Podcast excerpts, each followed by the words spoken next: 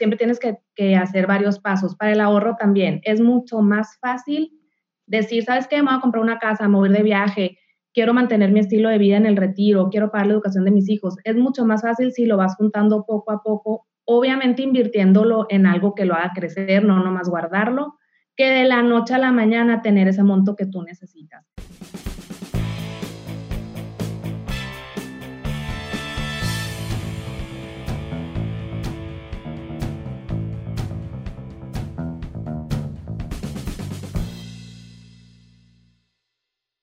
Bienvenida, Olga. Muchísimas gracias por estar aquí en tu espacio. Gracias por permitirnos tocar un tema que es muy, muy relevante actualmente, como es el ahorro.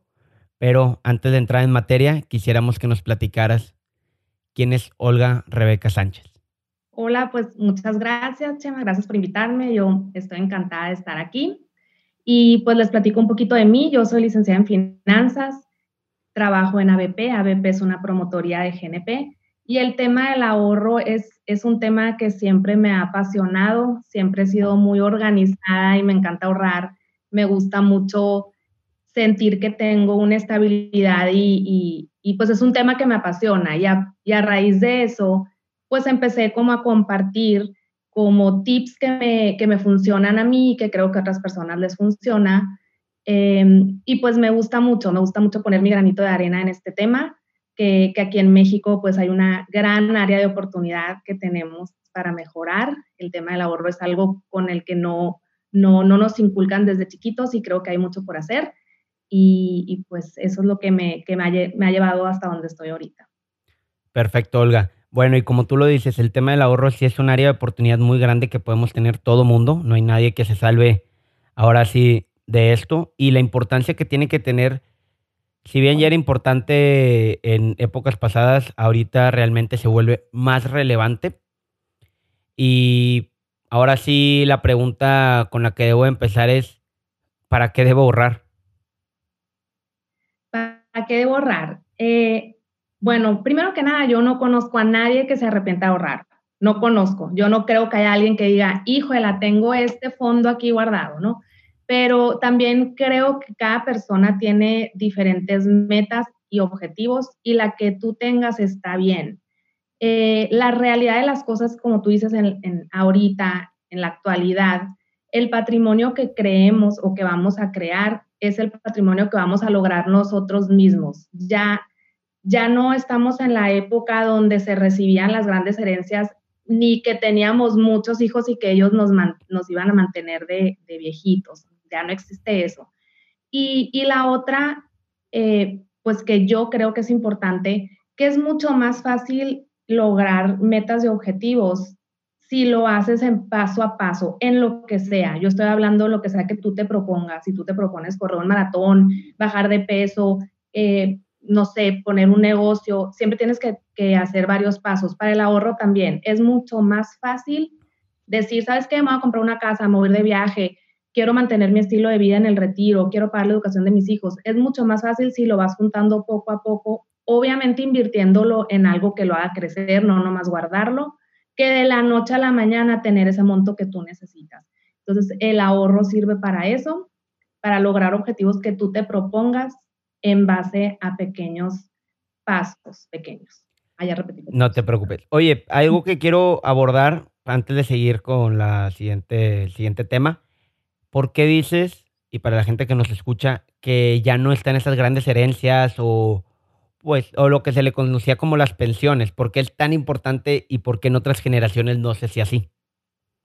Pues bueno, a lo mejor si eres el afortunado que sí tienes como que, que tus papás o tus abuelos te van a heredar algo, pues qué padre, pero a final de cuentas también tienes que seguirlo trabajando para que se mantenga. Y en cuestión del retiro, efectivamente, eh, ahorita en México la ley pasada, la ley de 1963, eh, con esa ley tú podías asegurar un retiro digno, se pudiera decir, ¿no?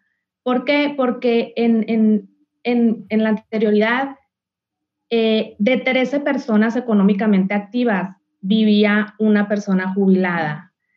Eso fue antes. Ahorita, de tres personas económicamente activas, se mantiene una. Entonces, ¿qué hizo el gobierno? En el 97 cambió las leyes y fue cuando puso esta, este nuevo régimen donde dependemos de nuestra FORE. Algo muy importante que tienen que saber los que no sepan es que la FORE contempla que tú le vas a hacer aportaciones voluntarias, porque si no le haces, prácticamente te van a dar como 4 mil pesos al mes sin que vaya creciendo con la inflación año con año. Eso es súper importante. ¿Por qué? Porque pues la realidad de las cosas es que no creo que sea suficiente. El gobierno está diciendo, hazle aportaciones voluntarias, pero ¿qué pasa con esas aportaciones voluntarias? No, ahorita tu Afore la está administrando una institución privada, un banco, alguien, un privado. Al momento que tú cumplas tus 1.250 semanas, que es las que necesitas para jubilarte, ese monto de tu Afore más las aportaciones voluntarias que hagas van a pasar a manos del gobierno y las va a administrar el gobierno, ya no las va a administrar la institución privada.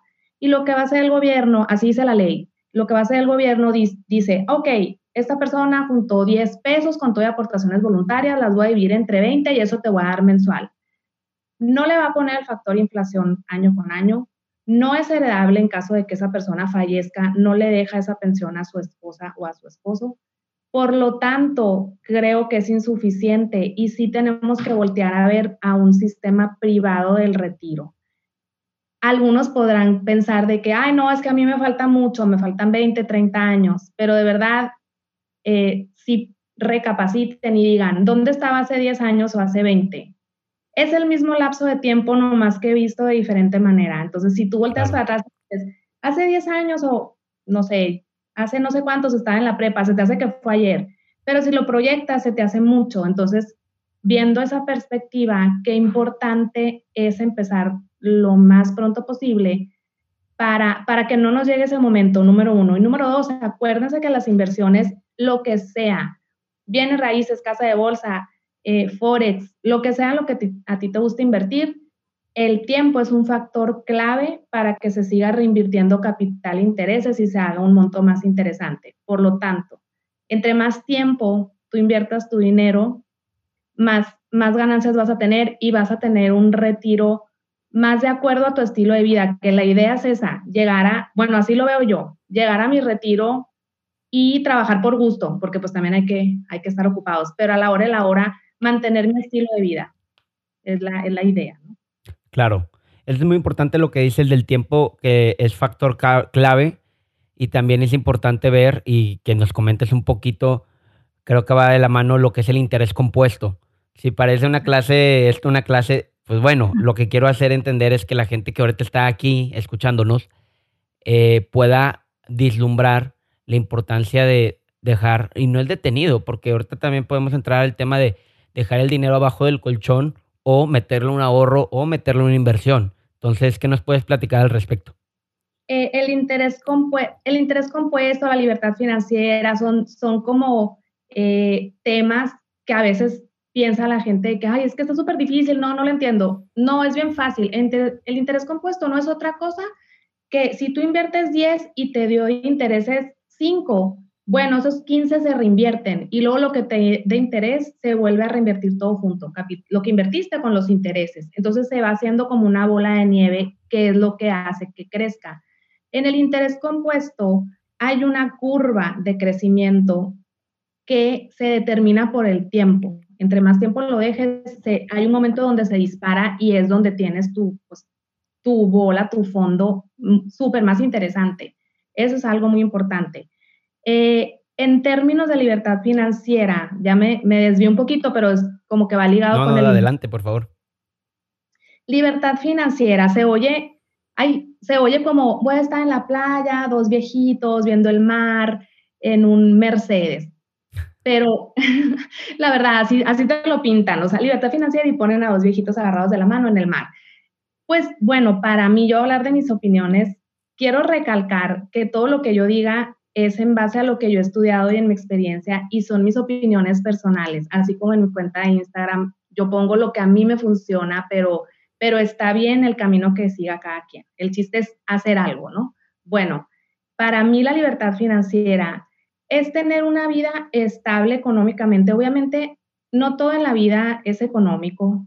Eh, claro que ayuda, las penas con pan son menos, pero a la hora de la hora es una gran ayuda tener una estabilidad económica. Para mí la libertad financiera es seguir el mismo estilo de vida en el que tú estás acostumbrado. Entonces, es una regla súper fácil. Simplemente, ¿cuánto necesitas al mes para vivir? Multiplícalo por 12, eso necesitas al año. Y bueno, y si de una vez lo quieres hacer, multiplícalo por 20, que en teoría eh, la, la estadística de vida es hasta los 80, yo creo que es más. Entonces, tú necesitas algo, llámese lo que sea en lo que tú quieras invertir, bienes raíces, tu negocio, un plan de ahorro o, o varias cosas, un portafolio que tengas.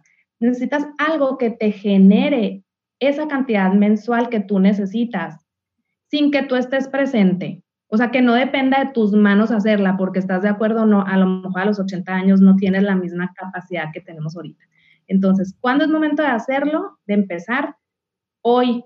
O sea, no te puedo decir una edad de que es que deberías haber empezado a los 18. Pues no, o sea, sí, la edad que empieces está bien, pero hay que empezar porque es la única manera que se logra. Si era la pregunta, no sé si ya me desvié todo. No, vas bien, vas bien. Como dices, no importa que empieces a los 40, a los 30, pero pues mejor, mientras más joven, es más importante, es mejor, digo, vaya la redundancia, por el tema de que puedes ir ahorrando un poquito menos. Había escuchado en una plática que tú tuviste hace unos días donde hablabas que si empiezas a los 20, pues tienes un periodo más, un espectro de tiempo más, más largo que si empiezas a los 30. Claro, sí, sí, sí. Y si nos vamos por, por así estadísticas, porcentajes, si empezamos a los 20 o, o no sé, la edad que empezamos a trabajar, pues probablemente necesites el 10% de, lo, de tu sueldo eh, para ahorro. Pero si empiezas a los 40 o 50, pues probablemente vas a necesitar el 40% de lo que ganas. porque tienes, pasivos. Claro, tienes menos tiempo. Eh, y no, no me quiero ir como que, ay, si no lo haces, bla, bla, bla. No, o sea, todo sale a la hora de la hora, pero la verdad es mucho más tranquilo y disfrutable tomar pasos desde, desde ahorita. Entonces es muy fácil. Yo en mi, en mi cuenta de Instagram, Olga Rebeca Asesor, trato de poner como tips de, de cómo que vean el ahorro no como un castigo, no como que, ay, híjola, me, me tengo que sacrificar por esto. No, al revés, visualízate con lo que vas a lograr y lo vas a hacer con gusto. Y una vez que lo empieces a hacer, que sigas así como que pequeños tips que no son bien complicados, se te hace un hábito y ya es parte de tu vida. De verdad sí se puede. Creo que te adelantaste un poco la pregunta que quería, pero vamos a hacerla de esta forma. La pregunta va, ¿qué parte de mi sueldo debo ahorrar? Vamos a ponerlo dependiendo de cada edad o cada periodo de vida que tú consideres. Ya sabemos que hablas de, tu experiencia, desde tu conocimiento, pero pues aquí nos puede estar escuchando gente de 20, 30, 40 años. Entonces, ah. si están en, en cada de esos casos, ¿qué parte de su sueldo debe ahorrar y por qué? Pues a mí, yo creo que lo ideal, eh, bueno, antes, antes que diga porcentajes. Claro, adelante. Eh, para mí algo súper importante es ahorrar y después gastar. No ahorrar lo que me sobra.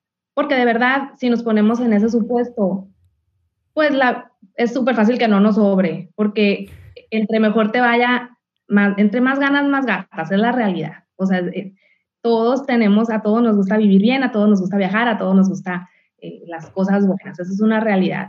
Entonces, y, y, está bien, ¿eh? O sea, claro, está bien ir subiendo y mejorando, totalmente de acuerdo.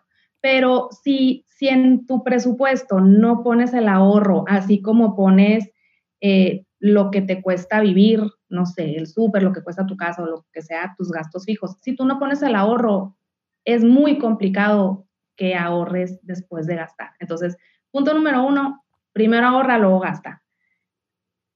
Punto número dos, yo creo que es de, sí hay, o sea, unos, sí hay porcentajes que el libro dice, pero a mí me gusta mucho como que adaptar. Eh, sí, sí me gustan las estadísticas, obviamente, pero me gusta más como adaptar a, a mi estilo de vida a lo, que, a lo que yo puedo hacer.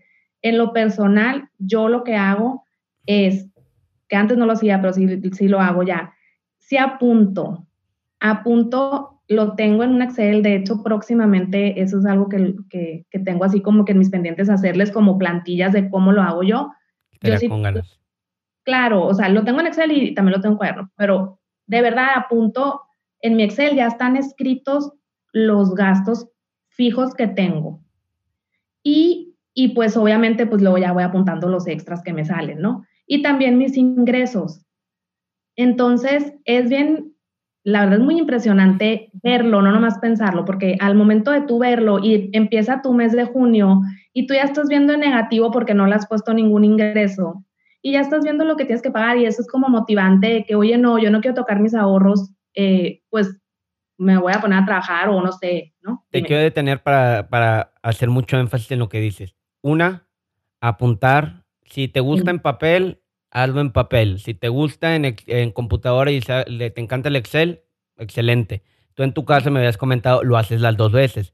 las dos. Y ojo, hay que apuntar todos los pasivos. Aunque duela poner que compraste esa bolsa de papas o tus cigarros o las cervezas, hay que anotarlo. Es súper importante. Y que tus pasivos nunca, o tus gastos, para, para entendernos mejor, nunca superen tus ingresos. No, no, no, no. O sea, siempre gastar menos de lo que ganamos. Completamente. Hay aplicaciones, de hecho, ahí en mi cuenta les he puesto cuáles uso yo, porque si eres de las que se te olvida como yo, eh, yo de verdad, o sea, bueno, ahorita no, pero pues, bueno, ahorita sí, compro algo en Amazon y luego, luego la apunto en mi app y al final del día no estoy así como loca apuntando cada, al final del día o en dos días ya me voy a mi Excel y pues bueno, actualizar. Bueno, no gastar más de lo que ganamos. Ya que, ya que detectas, porque si tú estás viendo que estás gastando más de lo que ganas o, o, se te hace fácil usar tu tarjeta de crédito, acuérdense que las tarjetas de crédito no son malas, pero, pero las tenemos que pagar. no, no, es magia y nada más se gasta, sino hay que... Es una herramienta muy buena si sabes usarla. Claro, y pagar todo, no paguen intereses de tarjetas. Entonces, ya, haces tu presupuesto, es lo más caro del mundo. No me ha pasado, pero conozco mucha gente que sí lo ha hecho y está en ese predicamento. Nunca pagar el pues mínimo, nunca pagar el mínimo, ¿verdad? Pues mira, yo les recomiendo paguen el total. Sí. El total. Si no, pues no pagues el mínimo, paga lo más que puedas y de verdad liquídala, porque si no, nunca la vas a terminar de pagar, es carísimo. Pero bueno, no gastar más de lo que ganamos, apuntar ya que detectas y dices, oye, ¿sabes qué? De verdad, no me sobra nada para ahorrar. Bueno, algo, algo tienes que encontrar que puedas sustituir. Si no quieres quitar nada, sustitúyelo. Yo, en mi caso, sustituí, aquí afuera de mi casa hay un, hay un café muy famoso que cuesta 80 pesos los cafés. Y yo se me hacía súper fácil salir de mi casa y, comprarme mi matcha. Bueno, pues ya salgo de mi casa con mi termo, porque sí me di cuenta que, es, que era un gran gasto así gotero que yo tenía. Ah, sí, sí, es que la gente dice, son 80 pesos. Multiplícalo por 7, multiplícalo por 4 y luego por 12 y sí te va a dar el infarto. Claro, entonces yo, y tampoco estoy diciendo que ya no compres ningún chicle, no. Eh, pero, pero de verdad, sí, cuando, si tú tienes tu capacidad de ahorro y te puedes comprar el café diario, adelante. También se trata de disfrutar. Pero bueno, entonces si tú detectas, no puedo ahorrar porque de verdad no me sobra nada, Paso número dos, trata de sustituir algo de lo que tú, de, lo que tú veas que estás gastando mucho.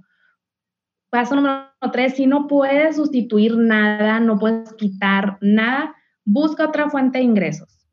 Algo, algo encontrarás para que eres bueno, que te encanta y te puedo asegurar que otra persona no tiene ese, ese conocimiento y tú lo puedes ofrecer. Busca algo extra que puedas hacer. Y ya, paso número tres, ahora sí, establece tu ahorro. Realmente les sugiero que ya que detecten cuánto quieren ahorrar, no se queden con él muy disponible porque pues tendemos a gastárnoslo y, y, luego se te hace fácil de que, ay, verás, lo voy a, lo voy a agarrar prestado y luego lo repongo, pero ese lo repongo, volviste a empezar de cero.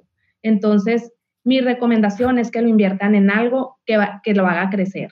Dejarlo en tu casa pues nomás no lo tienes a la mano, pero le estás perdiendo valor por la inflación, eh, pues a lo mejor te lo gastas. Si lo tienes en una cuenta que no te da nada, pues también está bien, pero yo les sugiero mejor, o sea, de verdad, cuando yo hablo de, pues obviamente yo hablo de mis planes de ahorro, cualquiera puede ahorrar desde 12 mil pesos al año, que son esos cafés que estamos hablando. Eh, pero el chiste es como ya ponerte el hábito, pero sí invertirlo. O sabes qué, yo lo voy a invertir en mi negocio porque... O en mí. o en, ajá, o voy a estudiar. Prefiero, o sea, es preferible invertirlo en algo que te va a hacer que generes más que dejarlo parado. Entonces... Olga, ¿dónde no, perdóname, Olga, ¿dónde nos recomiendas tú invertir y o ahorrar? Si no es en una, ok, ya pusimos en tu educación, check. Puede ser no nada más en una universidad, sino online. En ti, check. Pero bueno, si hay alguien que dice, quiero, no tengo un negocio, trabajo en una empresa y quiero hacer que mi dinero rinda más el próximo año y no tener en el colchón, ¿dónde tú nos recomiendas? Mira, yo en lo personal soy muy conservadora en riesgo. De hecho, eh, hoy, sí, creo que hoy, ahorita lo acabo de subir en mis historias, como varios tipos de, inversión que existen en México, eh, instrumentos financieros en donde puedes invertir, que van desde CETES, eh, hay gente que le gusta invertir en CETES, hay gente que le gusta invertir en casa de bolsa, que es más arriesgada. sí. Ah, pero pues bueno, o sea, tengo, de hecho tengo clientes que les gusta invertir en casa de bolsa, pero también tienen un plan de ahorro y está bien, ¿eh? no está mal, pero también ahí también lo tiene que dejar mucho tiempo. Hay gente que le gusta invertir en bienes raíces, fondos de inversión. Yo en lo personal soy muy conservadora en riesgo.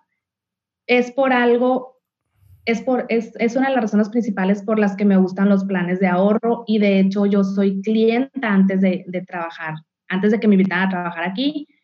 Eh, yo ya era clienta ¿Por qué? Porque yo quería un ahorro que fuera seguro, que me garantizaran en un contrato eh, las garantías que voy a tener, como son la inflación, el rendimiento.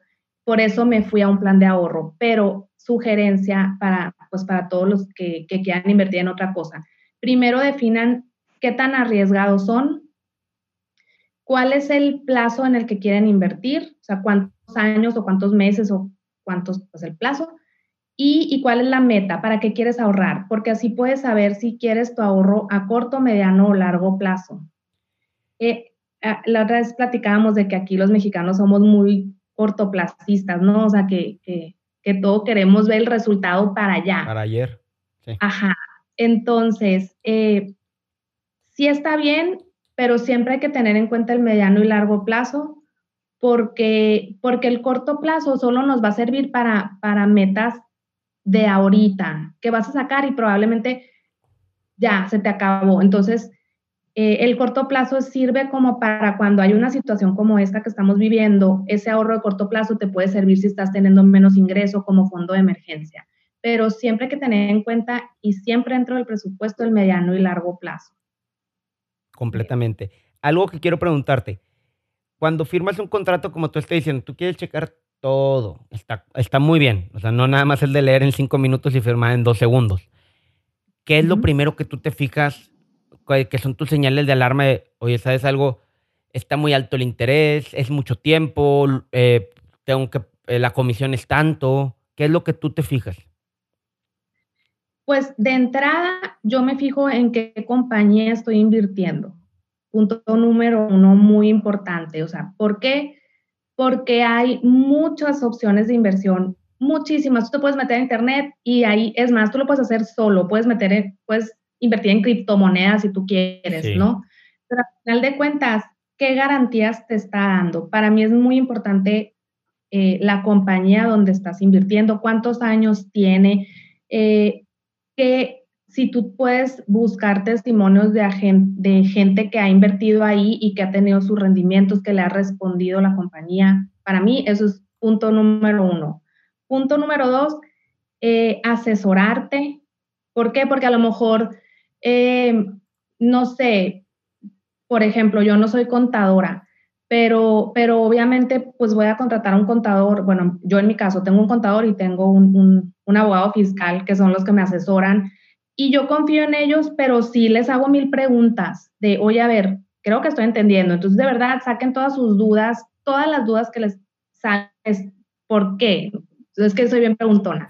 ¿Por qué? ¿Y por qué sí? Entonces, ni modo, soy bien preguntona. Entonces, si tú quieres invertir en algo, para mí es muy, muy importante asesorarte y obviamente confiar en la persona que te está asesorando.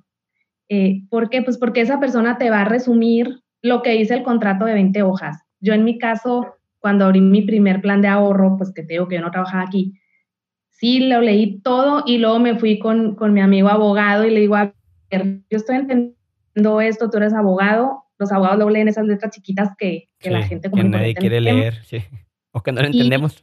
ajá, o que lo lees, pero que te quedaste las mismas. Bueno, entonces él me dijo, no, sí, todo lo que tú entendiste, eh, sí es, ahí dice en el párrafo, ya me dijo, ¿no? Pero, sí, pero a final de cuentas, eh, eso es en lo que yo me fijo. ¿Con quién me asesoro? La compañía en la que estoy invirtiendo. Perfecto. ¿Tienes libro que nos recomiendes para poder conocer más del tema, para poder ahora sí que tener mejores hábitos de ahorro?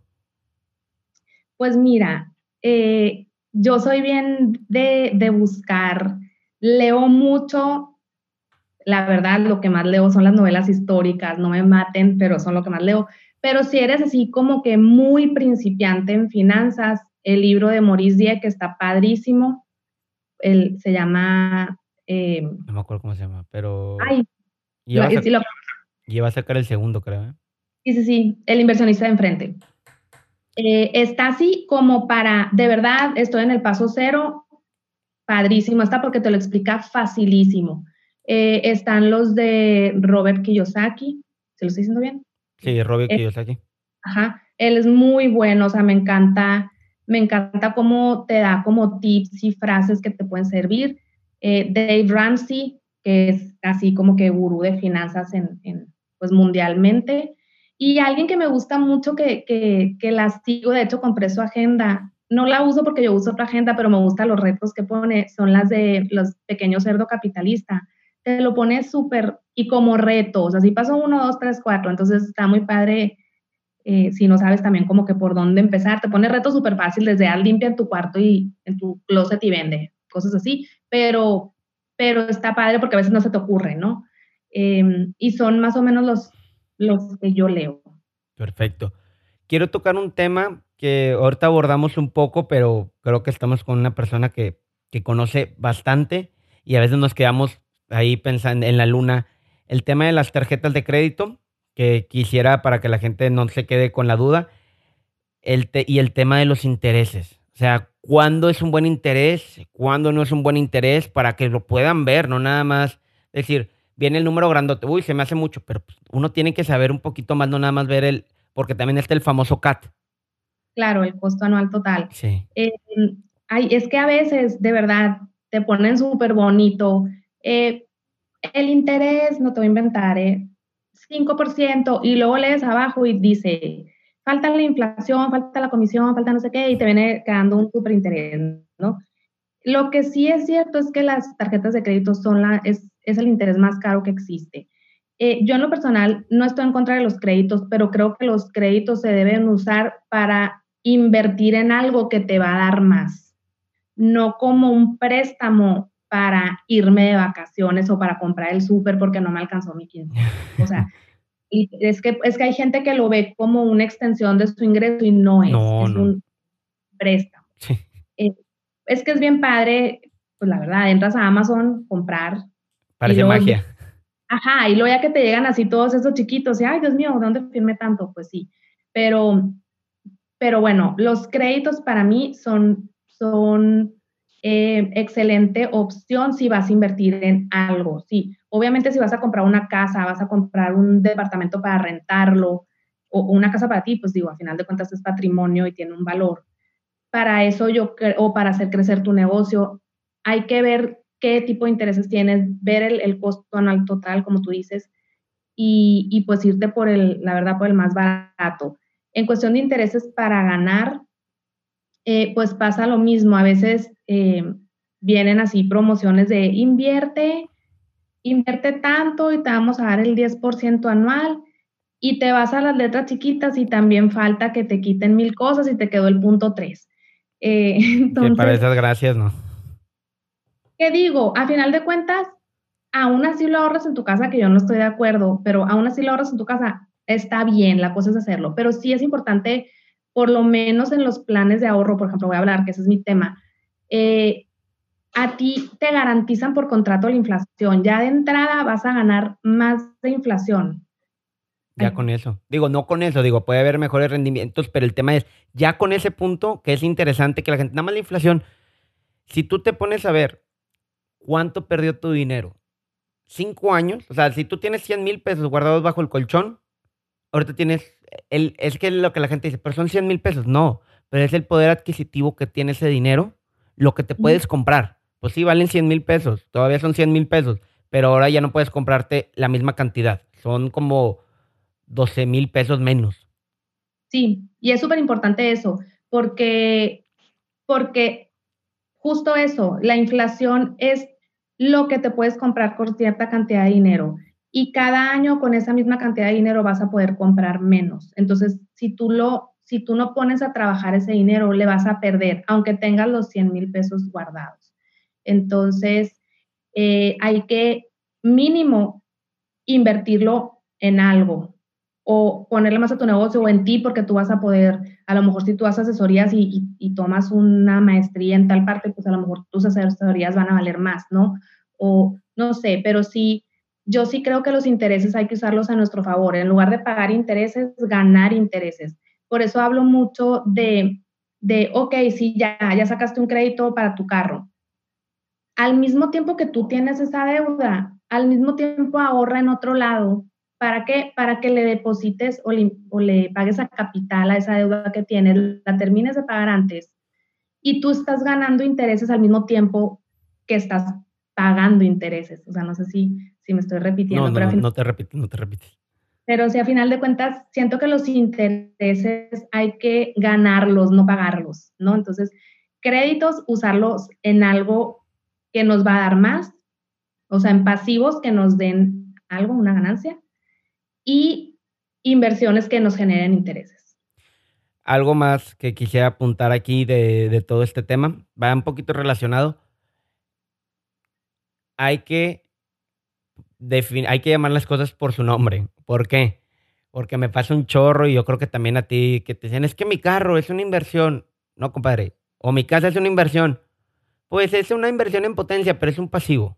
Llamar las cosas como pasivos cuando son pasivos y activos cuando son activos, porque pasa mucho. Yo creo que a ti te ha tocado más que hay mucha gente que asesoras que pues no, no lo ve así. Y, a la hora de la hora un, un, carro, pues sí, qué padre, se siente muy bonito subirte a tu carro y el olor es lo mejor. Pero, Está con ganas. Sí, pero al final de cuentas, al momento que sale, la agencia ha perdido valor. Entonces, eh, nosotros, bueno, yo estoy casada y mi esposo y yo decidimos hace 12 años. Yo lo practico bien fácil en mi cuenta. Yo sé que yo sé que hay gente que me dice es que no se puede vivir sin deudas los entiendo y es un proceso de años. No es que vas a salir de deudas en un mes, pero en ese momento, hace 12 años, decidimos vivir sin deudas. Y vamos muy bien. Entonces, me, me o sea, y me refiero a cambiamos de carro, bueno, cambia, cambiamos de carro y hemos mejorado de, de, carro cada vez, pero de verdad no los debe. O sea, con el que vendes. Compras otro. Obviamente compras otro y le pones un poquito más, pues, ¿no? Eh, pero lo ahorraste para ponerle ese poquito más. No, no, no más sale de tu chequera así. Te preparaste, dijiste, yo quiero, quiero cambiar mi carro cada dos años o cada tres, voy a ir juntando, voy a vender mi carro y pongo un poquito más y me compro uno mejor. Em, igual, casa, terminamos esa deuda, ok, ¿qué sigue? ¿Queremos mejorar? Bueno, vamos a, lo que estamos dejando de, de pagar de ese crédito lo vamos a ahorrar para comprar un terreno. O sea, todo se puede, pero te estoy hablando yo de 12 años. Ya sé que a lo mejor dices, hijo, no, es que falta mucho, pero verás que a gusto, ahorita que ya llegué, eh, puedes irte de vacaciones, puedes decir, ¿sabes qué? Bueno, ahorita, pues lamentablemente mis vacaciones pues se cancelaron, pero bueno, desde diciembre, enero ya las estábamos programando, ya vas, ya sé. eh, ajá. Dime, dime. No, que la gente se programa, es lo que estás diciendo, prográmate.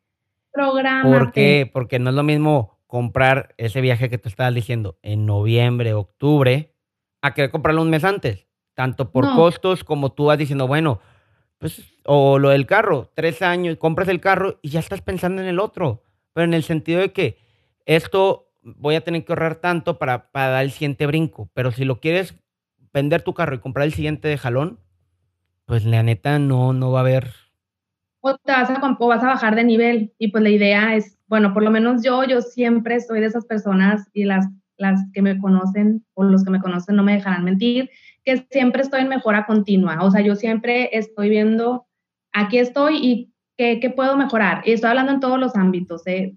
Eh, espiritual, el, que me diga, siempre estoy tratando como de dar un poquito más y ser un poquito mejor. Eh, y pues obviamente en el, en el económico, pues también, porque pues se vale, ¿no? Entonces, en todo. Y a final de cuentas es programación, es organización. Y se oye así como que, ay, qué flojera, pero no de verdad. Ya es como, no voy a inventar ahorita lo que se me está ocurriendo. Es como decir, quiero leer un libro de mil páginas en dos días pues no, a lo mejor si lo quieres leer en un mes, dices, ¿sabes qué? Voy a dividir mil entre 30, voy a leer tantas páginas al día y de veras que lo vas a hacer.